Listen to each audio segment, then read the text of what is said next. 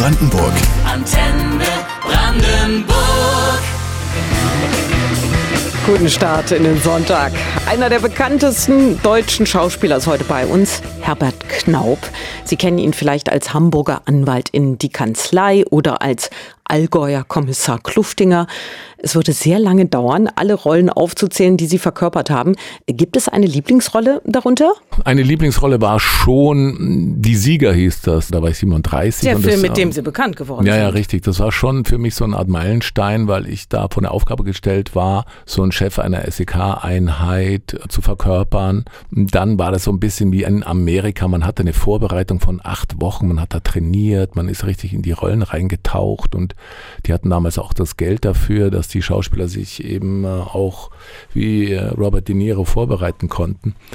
Und für mich war es eben insofern ein wichtiger Film, weil ich auch vom Theater kam und so richtig zum ersten Mal länger beim Film tätig war und diese andere Welt äh, kennenlernte und äh, lieben äh, gelernt habe. Und das war für mich sozusagen das Sprungbrett eigentlich, obwohl der Film damals gar nicht so erfolgreich war. Aber seitdem arbeite ich ununterbrochen will ich nicht sagen, aber ziemlich häufig, sage ich. Ja, es war wirklich eine Veränderung in Ihrem Leben. Vorher, ich glaube, 17 Jahre ne, am Theater. Ja, nur richtig. vorher. Und dann war das Richtig. wahrscheinlich gar nicht so der Plan gewesen. Das kam dann eher überraschend, oder? Ja, es war schon der Plan, irgendwo war der Plan, aber man hat sich halt immer gesagt, früher gab es so die Filmfamilien. Es war nicht so unbedingt, dass es Agenturen gab, die ploppten da auch plötzlich hoch in den 90ern, dass es Privatagenturen gab, die sich ihre Schauspieler gesammelt haben und da gab es damals noch das ZBF, das war die zentrale Bühnenvermittlung, da liefen alle Schauspieler drüber. Und du musstest schon irgendwo in einer Großstadt so richtig fett äh, leben und vernetzt sein und vielleicht mal den oder den anderen äh, Produzenten oder Regisseur kennen,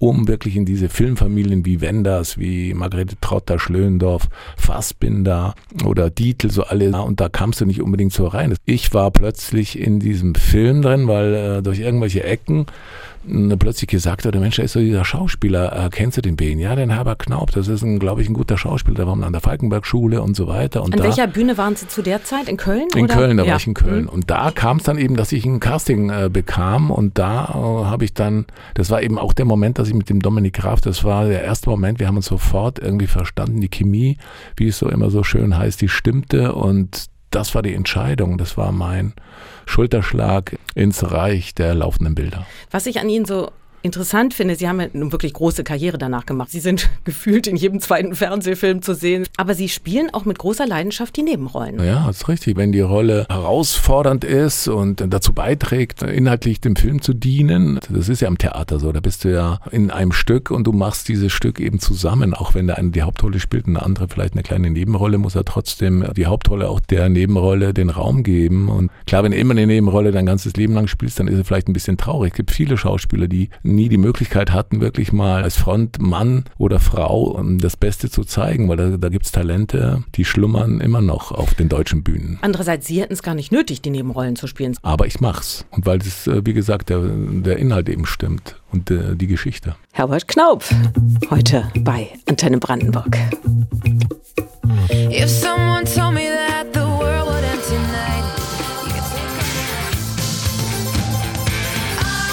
Schauspieler Herbert Knaub ist unser Stargast in Hallo Brandenburg am Sonntag. 17 Jahre lang haben Sie nur Theater gespielt. Erst seit dem Film Die Sieger stehen Sie fast nur noch vor der Kamera. Der Nachteil, im Gegensatz zum Theater gibt es keinen Applaus. Ja. Fehlt der Den gebe ich mir immer so, nein, Quatsch. Die Ah, sich selbst. nein, nein, nein, nein, überhaupt nicht. Äh, Ich schaue meine Filme auch oft nicht an. Manchmal dann schon, aber erst im Nachgang. Viele Filme haben Sie gar nicht gesehen, in denen Sie mitspielen? Doch, die habe ich dann schon äh, Irgendwann gesehen, mal. aber irgendwann mal oder manchmal auch, wenn man natürlich Presse machen will, um den Film zu bewerben, das schon. Da ist ein Unterschied, das stimmt. Aber der Applaus, der kommt ja dann an der Premiere oder in den Kritiken oder wenn Menschen auf einen zukommen und sagen, ich habe sie da gesehen, wunderbar, großartig. Das hat mir so sehr gut gefallen. Das sind dann die Belohnungen, die man eben dann da bekommt. Braucht man ja dann irgendwie auch als Künstler. Hm. Sie haben mal gesagt, äh, das Schlimmste ist für mich Routine. Hm. Ist Routine äh, der größte Feind guter Schauspielerei? Wahrscheinlich, würde ich jetzt sagen, weil Routine äh, lähmt, kreativ, wirklich kreativ zu sein. Ich bin nach wie vor aufgeregt, was äh, jetzt, glaube ich, gar nicht mal so, so glaubwürdig klingt, aber ich bin wirklich immer noch aufgeregt, wenn die Kamera läuft. Äh, zugleich auch ruhig. Das hängt immer davon ab, wie sicher ich selber bin oder wie der Partner mit mir spielt. Und wenn der Partner mit mir spielt, dann ist da die größte Entspannung, weil äh, es können ja eigentlich nur immer zwei machen, außer man hat so einen kleinen Monolog. Aber eigentlich geht's immer nur zusammen, wie man mit dem anderen umgeht und wie, wie der andere einem zuhört. Wenn du dem anderen zuhörst, fällt dir nämlich der eigene Satz ein. Und wenn nur jeder an seine eigenen Sätze denkt, dann wird's Routine und dann wird's langweilig. Das heißt, die Sätze muss man schon so beherrschen, dass man nicht mehr drüber nachdenkt. Genau, oder dass sie sich aus der Antwort des oder Frage des anderen ergeben. Wie finden Sie Routine im Alltag? Gibt es da für Sie liebgewonnene Rituale, die Sie doch dann im Gegensatz zu diesem doch eher aufregenden Beruf angenehm finden? Ja, der Spaziergang mit dem Hund, der fällt mir jetzt gerade ein, weil das so eine Art Entspannung ist. Und das klingt jetzt blöde gleich als erstes, das zu nennen. Das ist aber schon auch eine Routine, weil ich dann da, da kehrt so eine Ruhe ein. Wenn ich dann mit unserer Hündin haben wir da und da laufe ich da und die ist so frei, die läuft auch frei eben. Mhm. Die haben wir so erzogen, dass sie freier laufen darf und auch sehr gut hört. Also ja, wir wohnen jetzt es auch viel in einer- Grün gibt Ja, wo es viel Grün gibt, wo es Berlins. mit dem Mhm. Süden von Berlin, wo es ein bisschen ruhiger ist. Und da laufe ich dann eben und kann entspannen und die trappelt da hinterher. Manchmal überholt sie mich, ich drehe mich um und rufe dann nach ihr, dann ist sie aber schon vorgelaufen. Also ich bin da in meinen Gedanken und sie ist in ihrer Welt und wir passen so ein bisschen aufeinander auf und dann kann ich da entspannen. Das ist so eine Art Routine.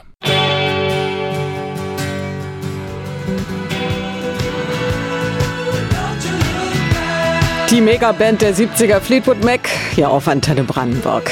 Die Goldene Kamera, der Deutsche Filmpreis, der Bayerische Filmpreis. Jede Menge Auszeichnungen hat Herbert Knaup schon bekommen. Unser Promi-Gast heute hier auf Antenne Brandenburg. Interessant ist auch, wie Sie ursprünglich zur Schauspielerei gekommen sind.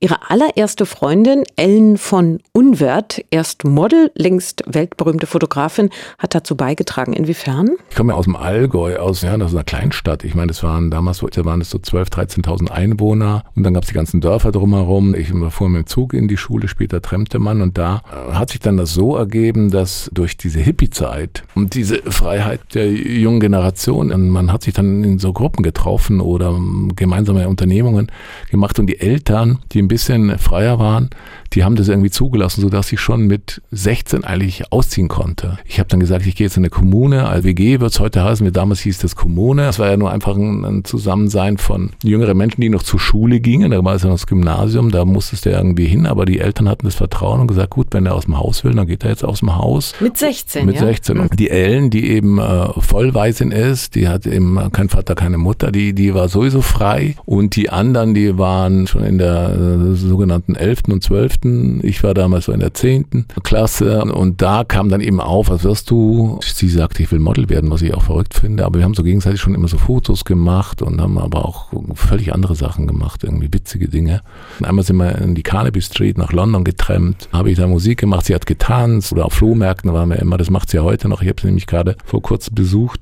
Und die geht heute noch auf Flohmarkt. Das war in Saint-Tropez, da lebt ihr im Sommer und dann äh, liebt die Flohmärkte nach. Holt sich was von Flohmärkten, richtet da ihr kleines Häuschen da ein. Ja, so hat sich das ihm ergeben, dass ich dann irgendwann sagte, ich werde Schauspieler. Obwohl natürlich mein Bruder vorher, der hatte auch schon die Idee und dann hatte ich natürlich eine Schwester, die Alle Älter, muss man dazu sagen, alle die waren Jüngste. die auch Mhm. schon in dieser Welt war. Meine Schwester ist ja die, die Sängerin da von Amandyl 2 gewesen und die ist ja acht Jahre älter. Rock, ne, haben die Ja, gemacht. so, Mhm. ja, so Krautrock hieß Was das. ist Krautrock? Krautrock ist so psychedelischer, freier, improvisativer Rock, der sich eigentlich nicht an das Blues-Schema hält.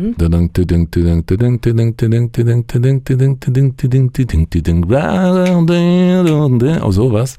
Sondern, also Pink Floyd war so zum Beispiel der Hauptvorreiter, wo so in dieses Psychedelische mit, mit Moog-Synthesizern und da wurde eben versucht, diese Musik in diese neue sinneswahrnehmende Welt umzuwandeln. Aber das heißt, ihre Geschwister waren auch schon sehr kreativ unterwegs und ihr älterer Bruder hatte auch schon es mit der Schauspielerei. Ja, der hatte das auch angefangen. Ich habe dann immer auch gedacht, da werde ich jetzt auch äh, Schauspieler. Und dann habe ich halt diese Aufnahmeprüfung bestanden. Wenn ich die vielleicht nicht bestanden hätte, weiß ich auch nicht, was. An der Schauspielschule ja, in München. ich wollte eigentlich Mhm. schreiben auch. Und also auf jeden Fall kreativ sein. Ich habe auch Gedichte geschrieben oder so Sachen. Introduced me to your family. Einen schönen Sonntag Ihnen. Seinen Allgäuer Dialekt hat er sich in der Schauspielschule abtrainiert. Herbert Knaup ist heute bei uns. Sprecherziehung und ähnliches waren allerdings erstmal nicht Ihre große Leidenschaft an der Schauspielschule in München.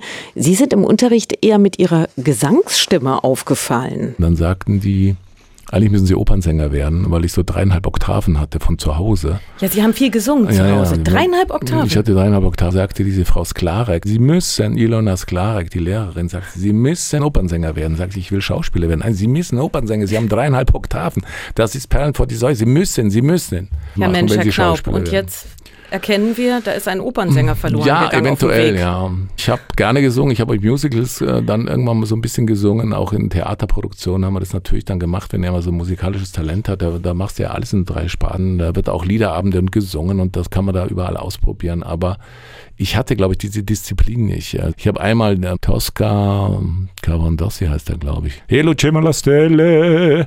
Diese, Geschichte habe ich mal gesungen. Im Goetheplatztheater in Bremen mal. Also, Aber für Opernsänger brauchst du mehr Disziplin als für die Schauspielerei. Die brauchen sie da doch auch. Ja, aber du bist der Menschendarsteller und du hast ein anderes Transportmittel. Das ist deine Sprache. Und die kann ja manchmal auch verkratzt sein oder irgendwie sein. Aber bei einem Sänger, das wichtigste Gut beim Sänger ist die Stimme. Wenn die Stimme nicht da ist oder irgendwie anders klingt, dann der muss darauf achten natürlich. Dass, der muss ja die Disziplin haben, diese Kraft, die, die schreien ja auf, auf von der Bühne und es klingt wunderschön, aber das ist eine irrsinnige Anstrengung, diese Töne so lange erstens zu halten und zweitens dann auch äh, für so ein großes Publikum in so einem großen Haus Also über das- den Orchestergraben noch drüber. Also Das Wahnsinn. wollten sie nicht. Ihre Mutter hatte auch schon eine besondere Stimme, ne?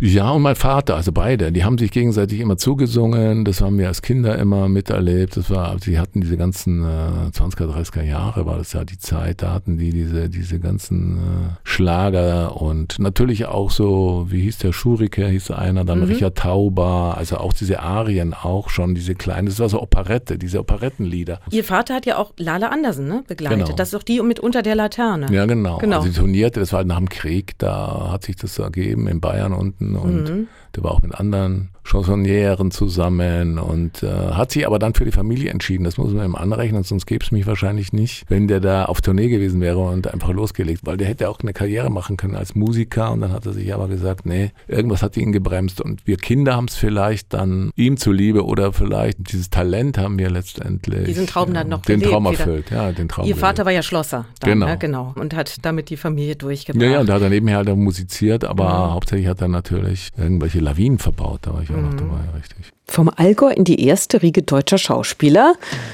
Herbert Knaub erzählt noch bis 12 Uhr aus seinem spannenden Leben hier auf Antenne Brandenburg.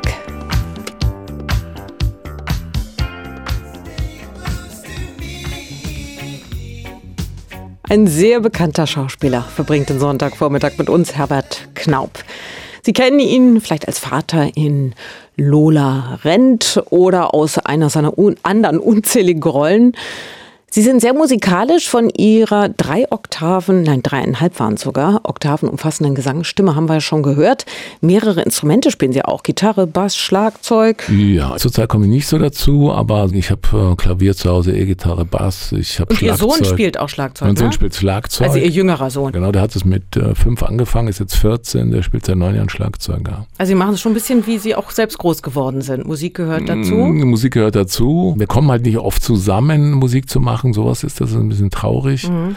Aber ähm, die treffen sich jetzt zwar auch in der Garage unten und, und machen aber nicht Musik. Ihr Sohn und seine Freunde. Mein Sohn und seine Freunde, die verzocken, ja, die suchen so dieses äh, Steve Jobs gehen, das wird da gesucht. Heutzutage die Jugend weiß, in der Garage Ja, beginnen die ganz der- großen ja, genau. Karrieren. Da sind die gerade am überlegen, wie sie ihre erste Million machen, so ungefähr. Weil Sie sagten, wir haben nicht viel Zeit. Sie sind ja nun wirklich ein Schauspielergesicht, das jeder kennt. Vor kurzem waren Sie zu erleben im ZDF Herzkino Hotel Barcelona, im Kino in einfach mal was Schönes, regelmäßig zu sehen natürlich in die Kanzlei. Kann man sagen, Sie sind ein Workaholic? Fühlt sich fast so an, aber ähm, ruhig ist er nur, wenn er sich bewegt, so ungefähr. Ist, ist das schon ein bisschen. Aber Sie sind brauchen die Aufträge. das. Ja, nee, ich kann dann sehr schwer Nein sagen. Dann äh, ruft ein Freund an und sagt, du musst jetzt Theater spielen. Dann sage ich, was, wo? Und dann überlege ich mir das und dann äh, spreche ich mit meiner Frau und dann sagt die auch, na gut, dann machst du es halt da noch und da noch und so. Und das, das sind natürlich auch die Aufträge, so eine Reihe oder so eine Serie, äh, die fordern natürlich dann auch ihre Tage. Weil's ja, am auch Stück, zum ne, Glück, weil es wahrscheinlich am Stück ist. Genau, wird. und dann Mhm. bist du dann natürlich vor der Kamera. Das hat sich so ergeben. Früher war ich so ein Freelancer und das lief aber auch schon ganz gut, dass ich immer auf Zuruf gearbeitet habe. Genau, nächste Staffel, die Kanzlei, ne? Ja, Startet ja. jetzt ja, glaube ich, auch dann. Ja, oder? genau. Ja, das ist ja immer so ein Jahr Pause, was ganz gut ist. Dann kann ich dann immer noch andere Dinge finden. Aber es gibt schon auch zwei Monate oder drei, wo ich mal nichts mache oder wo ich für mich was mache. Aber ich merke schon, wenn es nichts zu tun gibt, finden Sie was zu tun. Ja, das stimmt.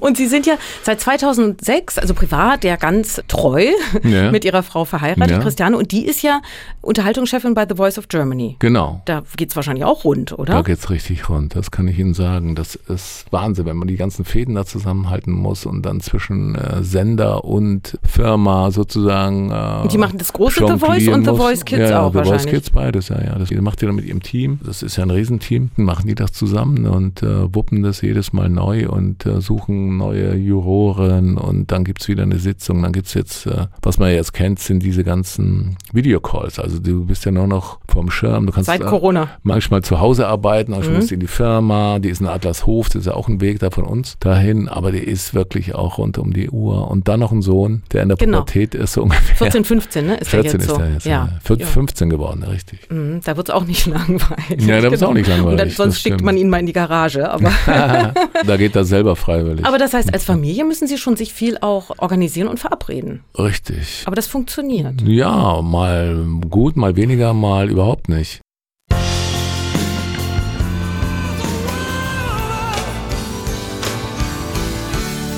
Einen schönen Sonntagvormittag Ihnen mit Antenne Brandenburg. Schauspieler und Familienmensch Herbert Knaub ist heute bei uns. Sie leben zusammen mit ihrer Frau, Unterhaltungschefin bei The Voice of Germany und ihrem 15-jährigen Sohn. Und sie haben noch einen weiteren Sohn, der ist bereits über 30, über den reden wir später noch. Ihre Frau hat ja wirklich einen spannenden Job. Musiker, Jurymitglieder bei The Voice organisieren. Kennen Sie die Musiker, die mitmachen? Waren Sie auch schon bei der Aufzeichnung der Show dabei im Studio in Adlershof? Ja, na klar, ich kenne die. Doch, die habe ich schon alle gesehen. Die letzten jetzt nicht so, aber weil ich halt auch mal selber unterwegs bin, aber ich war natürlich wenn's schon. geht, ne? Aber wenn das ist eines der besten Studiobands, die es da gibt, da es ist unglaublich, was da an Musikerqualität zusammen ist. Mhm. Die unterschiedlichsten Genres da an Musik äh, haben die drauf, spielen das ein, Wumms, dann geht's los und dann wird da drauf gesungen und du hast ein Gefühl, das ist ja der Originalsound da. Und dann singen die Talente drauf und natürlich dann auch die Juroren. Ja, sind auch spannende Leute dabei, Ja, sicher. Ne? Sarah Sitzen die Connor. manchmal bei Ihnen auch mal abends zum Abendessen Na, oder zu Hause, so? na, Na, das nicht. wird getrennt. Doch manchmal äh, gab es aber schon klar Begegnungen. Doch. Sie sind ja beide in einem spannenden Bereich. Na klar. Dann hat man immer auch sich noch was zu erzählen. Ja, um zu helfen und zu unterstützen und so weiter. Ja, Sie haben noch einen älteren Sohn. Ja. Und das finde ich ganz interessant. Der fällt so ein bisschen aus der Art der Familie. Wir haben jetzt ja schon gehört, dass so viele Kreative, ne? Ihre Geschwister schon, Mhm. Ja, schon. Ihre Eltern. Richtig. Aber Ihr ältester Sohn, der ist ja ein sehr erfolgreicher Mediziner, eine richtige Koryphäe, ne? mit Anfang 30. 33 ist der. Koryphäe, weiß ich jetzt nicht, das würde er jetzt nicht gerne hören, aber für das, was er ge- geleistet hat, ist es schon besonders. Ist der Sohn einer Schauspielerin, also aus einer früheren Beziehung, zwei Schauspielern, da war ich damals auch noch bei der ähm, Doktorwürde, heißt es ja, der, das hat er da in, in Holland gemacht, der hat das ja alles in Englisch, seine Dissertation und alles geschrieben, unglaublich. Und Waren Sie dann- da stolz? Das war natürlich irre. Da hat mit Cum Laude irgendwie auch noch, weil Cum Laude, das haben dann nur so ein paar Prozent und dann denkst du, was ist denn da los? Aber das Witzige war, dass dieser Doktorvater, der bekam einen Lachanfall, weil er plötzlich so ganz bewusst wurde, ist ihm, dass aus zwei Schauspielern eben dieses Kind da rauskommt oder dieser Junge, der da so eine Dissertation schreibt, wo irgendwie ein, ein Superarzt da aus Edinburgh kam an, aus, aus London kam jemand an und dann wirst du ja so geprüft und es dauert so eine Stunde, äh, ja, ora e finita hieß es dann am Schluss, eine Stunde haben die den da auf Herz und Nieren geprüft und er hatte eben diese Dissertation geschrieben über Lungenkrebs, über eine äh, Art Röntgenstrahlung kann man eben frühzeitig in der Lunge schon ganz kleinen Partikeln erkennen, dass da eventuell äh, mal später was passieren kann und das gibt natürlich die Chance, das möglichst auch dem äh, Patienten zu sagen oder zu demjenigen zu sagen, hey, du musst das und das unternehmen, sonst wird es Zum Beispiel schlimmer. bei Rauchern oder so, Ja, ne? dass man ja, genau, dass man rechtzeitig präventiv So, was machen genau. kann. Und der hat das eben rausgefunden und hat dann drei Seiten waren es im Lancet. Lancet ist so eine Fachzeitschrift für Ärzte weltweit. Und dann sagte er so zu mir, weißt du, Papa, das wäre so, wie wenn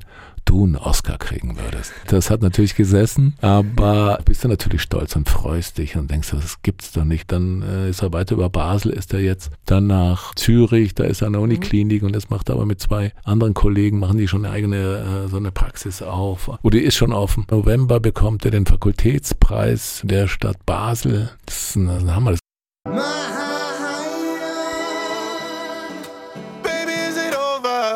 Erst nach 17 Jahren beim Theater kam er zum Film und seitdem hat er nicht aufgehört zu drehen. Unser heutiger Gast, Schauspieler Herbert Knaub. Ihr älterer Sohn ist erfolgreicher Mediziner.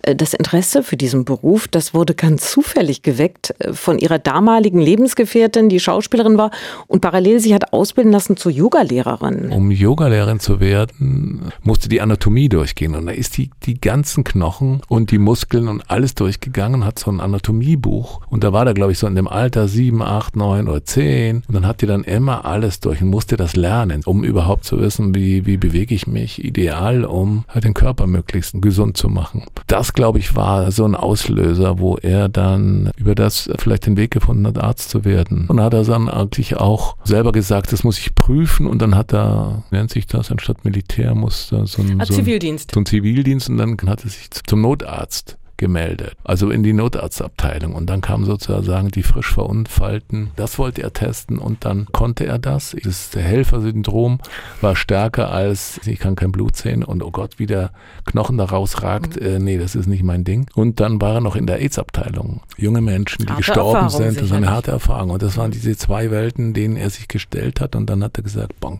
ich will das werden. Tolle Geschichte. Aber noch ein paar Fragen zum Abschluss. In welchem Alter haben Sie gelernt, eine Krawatte zu binden? Ich bin kein Knotenmann, Krawattenträger, aber im Film muss ich permanente Krawatten tragen. Genau, man Es sieht sie so, aber jetzt sind sie auch leger angezogen. Ja, ja. Das heißt, privat sind sie Ich eher. denke, nein, keine, nie, never, weil es schnürt mir den Hals ein. Ich hatte auch schon immer Atemnot so vom Gefühle allein schon. Und das äh, Schlimme für mich ist äh, letztendlich, wenn ich dann immer diese Rollen spielen muss, dass ich dann immer denke, oh Gott, mittlerweile habe ich mich dran gewöhnt. Aber das ist die Rolle, das ist die Figur. Da schalte ich halt um, dass die Figur eben der Knotenmann ist. Für die. Kanzlei eben. Für die Kanzlei, na genau, klar. ganz klar. Das mache ich auch immer selber. Und dann sind sie schon der. dann, dann bin ich der. Anwalt, dann Ja. der Geller, auf den Winzerknoten, dann hat er seinen Siegelring und Ecken. haben sie damit sozusagen auch schon die Rolle sich übergestülpt Ja, so verinnerlicht. bisschen. Ne, Und auch dem diese, Moment. was er anzieht, das würde ich ja nie im Leben anziehen. Es macht halt dann Spaß, weil, das, weil ein Schauspieler hat da eben seine Spielwiese vor sich und kann da und, und spielt dann eben. Das ist das. Funktioniert das generell so, wenn Sie sich auf Rollen vorbereiten? Es ist schon so außen, innen, alles ist so wie so ein Bildentwurf, den man an die Wand projiziert von der Figur und dann äh, versuchst du da reinzusteigen in dein eigenes Gemälde, sagen wir so. Du siehst es an der Wand und dann machst du so eine Skizze, der hat eine Hakennase und dann hat er das und dann,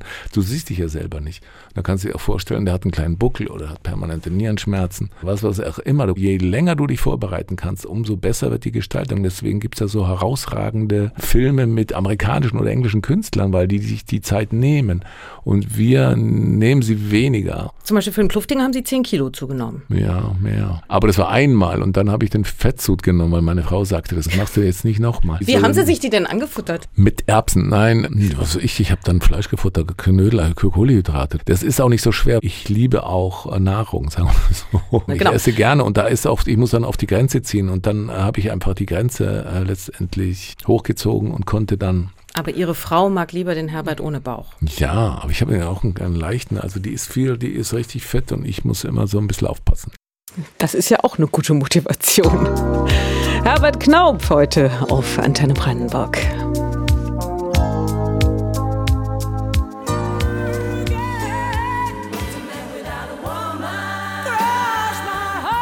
Hier sind Sie immer richtig, Ihr Sonntag mit Antenne Brandenburg. Ein großer, schlanker Mann mit einem sehr bekannten Gesicht ist bei uns Herbert Knaub. Was tun Sie, um fit zu bleiben? Rudern halt so ein Rudergerät, dann äh, natürlich Liegestützen und so, aber Sit-Ups, das fällt mir immer noch ein bisschen schwer, da bin ich faul, aber so ein Sixpack, das wäre geil. Aber bei mir ist, glaube ich, nur ein Zwei-Pack oder so.